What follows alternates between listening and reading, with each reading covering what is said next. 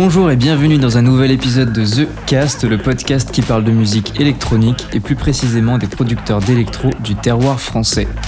Aujourd'hui, on est avec Lacus, un gars qui envoie des vibes deep house et funky qui donne envie de remuer ses fesses, notamment avec cette edit de What You Wanna Do qui est très très cool. On l'a vu récemment réaliser un set bien vitaminé diffusé sur Bree Sounds et Playpack qui cumule 10 000 vues et on comprend pourquoi vu la pêche qu'il donne. Bah salut Lacus, tu vas bien? Salut, ça va et toi Bah super, nickel, très content de te recevoir euh, sur The ben, merci à toi, merci à toi.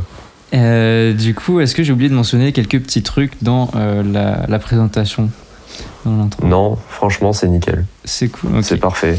Ça roule. T'as tout dit. Eh ben, commençons sans plus tarder avec les trois premières petites questions classiques. depuis combien de temps tu fais de la musique et plus précisément de la production? Alors j'ai dû commencer à m'intéresser au milieu de la musique euh, vers 2014-2015. Donc voilà, assez, assez jeune au final. Euh, donc ça, ça, a commencé euh, par bah, tout bêtement regarder des vidéos de, de, DJ qui font des méga festivals. Je trouve que c'est ça moi ça m'a donné une force impressionnante. Ça et, et donc voilà, ça, part de là. Euh, ensuite, j'ai commencé à essayer de, de, mixer avec un ami à moi. Donc euh, j'ai commencé à m'y accrocher, à évoluer euh, forcément à force de, pratiquer. Et, et, donc ensuite, j'ai dû me mettre à la production musicale, je dirais il y a deux ans. Il y a hmm. deux ans, ouais, j'ai commencé à, à m'y mettre euh, réellement parce que j'avais déjà, j'avais déjà commencé un petit peu en soi à, à, toucher à tout ce qui était FL Studio, etc., à essayer de comprendre un peu comment ça marchait. Mais du coup, ouais, j'ai vraiment commencé à, à, essayer de produire des choses originales euh, il y a à peu près deux ans. Et voilà, donc aujourd'hui, euh, j'en suis là. D'accord. Et du coup, la deuxième question, c'était pourquoi ce nom, pourquoi Lacus? Alors, ben, moi, je m'appelle Lucas, en fait. Et euh, j'avais plusieurs, j'avais essayé de, de, chercher plusieurs, plusieurs noms d'artistes durant mes années lycée, et c'est tout bêtement en cours, euh, en cours de mathématiques que qu'avec un ami euh, on a trouvé un, on a trouvé un nom pour moi, et donc c'est tout simplement euh, du coup mon nom avec, enfin mon prénom avec des lettres qui, qui, ont été bien mélangés. Et du coup, euh, du coup voilà, ça a donné l'ACUS. Et il n'y a pas forcément plus d'histoire que ça. bah c'est déjà pas mal, c'est euh, un peu poétique euh, l'histoire du lycée, etc. de trouver ça en cours de maths, c'est pas mal. et la, la, troisième question, c'est quel est ou quels sont tes collabs de rêve? Alors, je pense que honnêtement, J'en ai plusieurs. J'aimerais vraiment, euh, j'aimerais vraiment, euh, voilà, collaborer avec trois artistes en particulier qui me tiennent vraiment à cœur et j'adore leur travail et c'est quelque chose d'exceptionnel. Si un jour j'ai l'occasion de, de, pouvoir faire ça, alors ce, ce, serait, ce serait en premier Bel Air à mon avis. En deuxième, euh, en deuxième, j'aimerais bien collaborer avec Mercer. Waouh. Voilà, ce serait, ce serait vraiment sympa pour toutes ces vibes néo disco que, que franchement je, je, kiffe à fond. Et euh, aussi Fol Amour euh, pour ses pour ses vibes un peu funky tout ça. Okay. Euh, voilà, ce seraient mes trois artistes euh, avec qui j'aimerais bien collaborer. D'accord. Bah du coup, justement, on va revenir au funk après tout à l'heure. Il y a quelques petites questions à propos du funk, de, de qu'est-ce qui te plaît dedans, comment t'en es venu à faire ça? Parfait, parfait. ouais. du coup, après ton, super stream que tu as diffusé sur, euh, sur Internet, euh, on a grave envie de te voir en live. Moi, ça m'a donné envie de te voir. Et euh, est-ce que tu peux nous dire si tu as des lives de prévus bientôt? Est-ce que aussi tu as des, des, tracks qui arrivent? Alors, pour le moment, pas de, pas de live de prévu. néanmoins, j'ai quand même beaucoup d'idées de lieux. Parce qu'en fait, j'aime bien le concept du live, mais je le trouve un peu, un peu décevant si c'est un live dans une chambre, tu vois. c'est c'est ok, il y, a la, y a la puissance de la musique, mais la puissance visuelle, elle est pas là et c'est ça qui manque dans pas mal de lives que que je peux regarder, tu vois. Et du coup, quand quand je fais des lives, déjà, ben, je préconise l'extérieur. C'est pour cet aspect pour cet aspect perdu un peu dans la nature, pour pour aussi euh, vous faire partager une expérience visuelle, mise à part celle euh, de, mis à part l'expérience du son. Donc vraiment, ouais, c'est ce que j'essaye de développer dans, c'est ce que j'aimerais développer dans mes lives. C'est vraiment une, une expérience, euh, une expérience visuelle aussi. Mais euh, mais vous inquiétez pas, il y en aura cet été, c'est sûr. Il manque, il manque juste, euh, il faut juste organiser tout ça maintenant et voilà. Et du coup, c'est toi qui fais tes, euh, tes visuels, euh, les visuels que tu fais en, en live? Par rapport aux lumières, tu veux dire? Ouais, au niveau de lumière, peut-être aussi tu as des, as des VJ ou des trucs comme ça que, Alors, pour l'instant, j'ai pas utilisé de VJ. J'ai juste utilisé du coup un, un, show lumière. Et ce show lumière, du coup, c'est c'est moi et un ami qui, qui ont du coup acheté de quoi sonoriser des événements, donc euh, sonoriser plus euh, lumière aussi. Et donc euh, voilà, on s'est mis, on s'est mis un peu là-dedans depuis pas mal de temps, et donc du coup maintenant on arrive à avoir un petit parc de lumière plutôt pas mal. Et donc, donc ouais, c'est nous-mêmes qui faisons à peu près tout. donc voilà. C'est pas mal de travail, surtout pour l'installation et pour la désinstallation. Mais on prend beaucoup de plaisir à faire ça quand même. Et du coup, ouais, voilà, c'est partagé. D'accord, trop bien. Et du coup, pour euh, continuer de parler sur les lives, les mix, etc., euh, est-ce que tu as une manière euh, de préparer tes sets, d'organiser tes tracks Comment est-ce que tu prépares tes, tes lives en amont? Alors, ouais, je, je, prépare mes sets. donc, pour la partie son, je prépare mes sets dans la journée. J'essaye de pas trop me mettre de pression à, le faire une semaine avant pour vraiment essayer de choper la dernière petite pépite qui arrive au, dernier moment, tu vois. Donc voilà, j'essaie de faire ça vraiment au dernier moment. Donc bon, après je suis un peu pressé par le temps aussi, donc. je m'étonne. C'est toujours à chaque fois à la dernière minute, tu te dis ah faut que je mette ce son là, je mette ce son là, et puis tu essaies de tout casé au bon endroit, etc.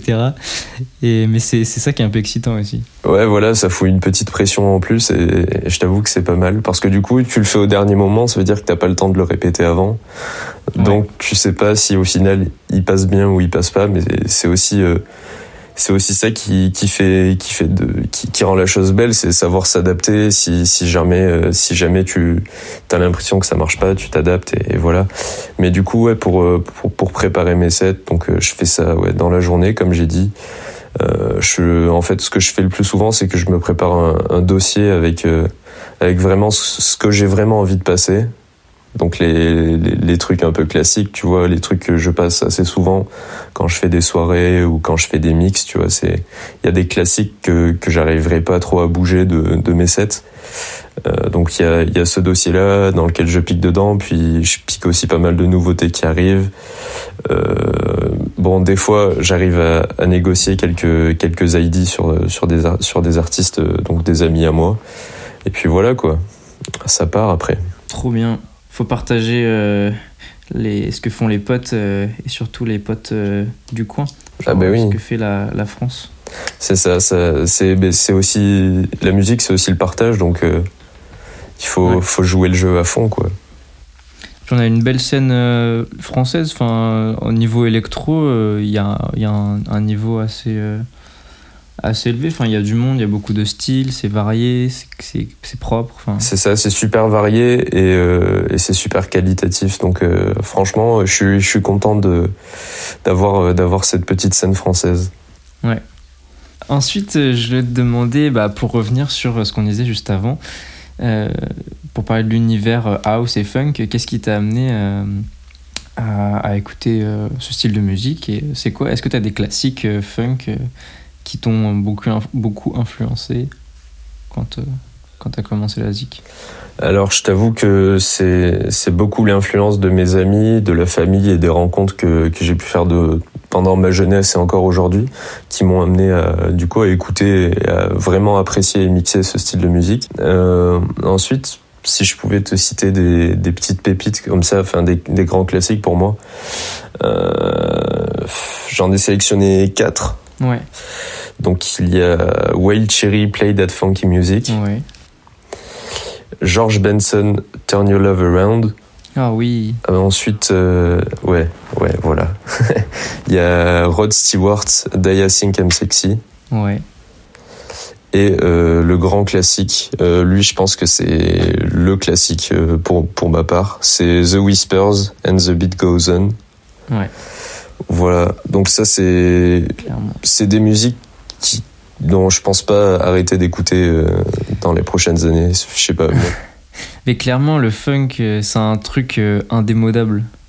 C'est ça, puis c'est tellement remis au goût du jour. Il y a plein d'artistes qui font bah, du coup de, de la néo-funk, de la néo-disco. Et, c'est pas pour rien que ça perdure encore. Et donc, je suis, je suis, je suis très content et, et j'aime tout autant apprécier euh, les, du coup, les anciens artistes comme euh, du coup euh, Rod Stewart, Wild Cherry, George Benson. J'aime beaucoup aussi apprécier les nouveaux artistes donc qui font partie de la nouvelle vibe néo disco, néo funk. Et voilà, c'est moi je trouve ça, je trouve ça génial. Ouais, vraiment. C'est ça, ambiance toujours autant et, euh, et ça, ça, ça, donne envie d'aller chercher ce qui, avait, ce qui a été fait avant dans les, dans les années 70, 80, etc. C'est ça, exactement. Et du coup, ça permet à toutes les générations de danser sur, euh, sur une même, euh, un même esprit, une, une, même vibe, les mêmes morceaux. ça, ça rassemble tout le monde, mine de rien. Ouais.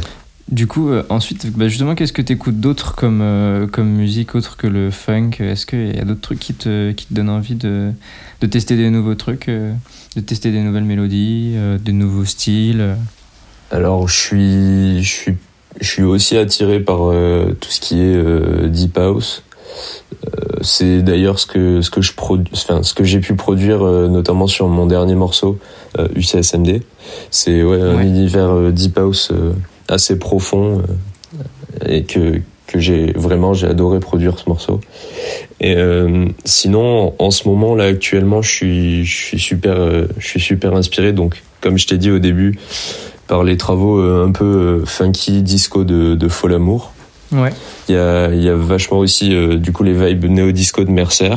Ouais. Et euh, pas mal aussi du coup par euh, tout ce qui est euh, tout ce qui sont les sonorités groovy de Bel Air avec avec les pianos, avec les, les cuivres et tout. Je trouve ça je trouve ça super. Ouais. Ouais, les, les, cuivres, c'est vraiment un truc. Euh, je sais pas, ça m'excite quand j'entends des petites pêches saxo, trompette. C'est dans une, dans une musique house. Ouais, tout ce qui est saxo, trompette, j'ai essayé d'en intégrer dans mes dans mes morceaux. Euh, enfin dans mes derniers morceaux, j'y suis j'y suis pas encore arrivé parce que j'essaye de faire ça super bien. Je suis je suis pas encore très très convaincu. Euh, notamment sur le le prochain morceau qui va sortir euh, avec Loki. Euh, ouais. Donc ce morceau-là, de base, il devait y avoir un ami à moi qui joue du saxo. Donc on, oh. on, avait fait un petit enregistrement. Et bon, finalement, on a pris la décision de ne pas garder la ligne de saxo qui matchait plus trop trop avec euh, avec l'idée qu'on avait du morceau euh, de base. Mais euh, du coup, il faut s'attendre à de nouveaux morceaux de ma part avec du saxo. Il y en aura, c'est sûr. Yes. Il y en aura. Trop trop bien, trop hâte d'entendre ça là. Trop trop hâte. Du coup, bah, ce, ce, nouveau, cette nouvelle collab avec Loki qui sort bientôt, on espère eh bien, euh, on va pas tarder à l'annoncer, mais je peux faire une petite exclue. Ah ah. Euh, ça sortira le, le 14 août. Trop bien. Et ce sera signé chez Playpack Records. Playpack, la famille qu'on invite à aller eh checker euh, partout. Carrément, allez-y, allez-y. Ils sont jeunes, ils sont dynamiques. Ils font un travail de ouf. Ils sont trop forts, vraiment. Donc, n'hésitez pas à aller les voir. Euh, du coup, en parlant de prod, euh, de quoi est-ce que tu pars quand tu construis une track en général? Est-ce que tu pars du vocal euh, funky?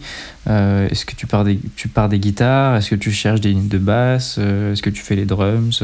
Alors, j'ai pas vraiment de, workflow particulier. On va dire qu'à peu près à chaque production, c'est différent. donc par exemple pour pour mon dernier morceau UCSMD, je suis parti du sample de voix. Ouais. Et euh, pour le prochain morceau, en featuring avec euh, Loki, je suis parti euh, du coup d'une ligne de guitare basse que j'ai pu créer. Okay. Euh, donc voilà, c'est vraiment différent, c'est en fonction de mon humeur, des inspirations que j'ai, de ce que j'ai envie de faire. Ça peut partir d'un piano, ça peut partir de n'importe quoi. Euh, c'est tout le temps différent. J'ai pas des règles à, respecter, à suivre à chaque production. Je me laisse vraiment aller où est-ce que j'ai envie d'aller et donc voilà, c'est ça qui fait que qu'à chaque fois c'est unique au final. Ouais. c'est que ce, soit vrai. Enfin, des fois, on se rend compte qu'on arrive, on, tourne dans des, dans des boucles, genre, euh, on se dit, ah, je commence un morceau, et puis tu rentres dans une espèce de d'un schéma où tu commences à faire tel truc en premier, tel truc après, et au final, ça te, ça te bride un peu dans les autres trucs que tu pourrais faire. Alors que quand voilà, tu elle vient de droite à gauche, tu te dis, ah, j'aimerais bien faire ça. Bah, ça peut donner quelque chose de complètement différent que tu fais pas d'habitude et, euh, t'ouvrir à des, des nouveaux sons, quoi. Carrément, carrément. Je suis totalement d'accord avec toi. Faut tester des, nouveaux trucs.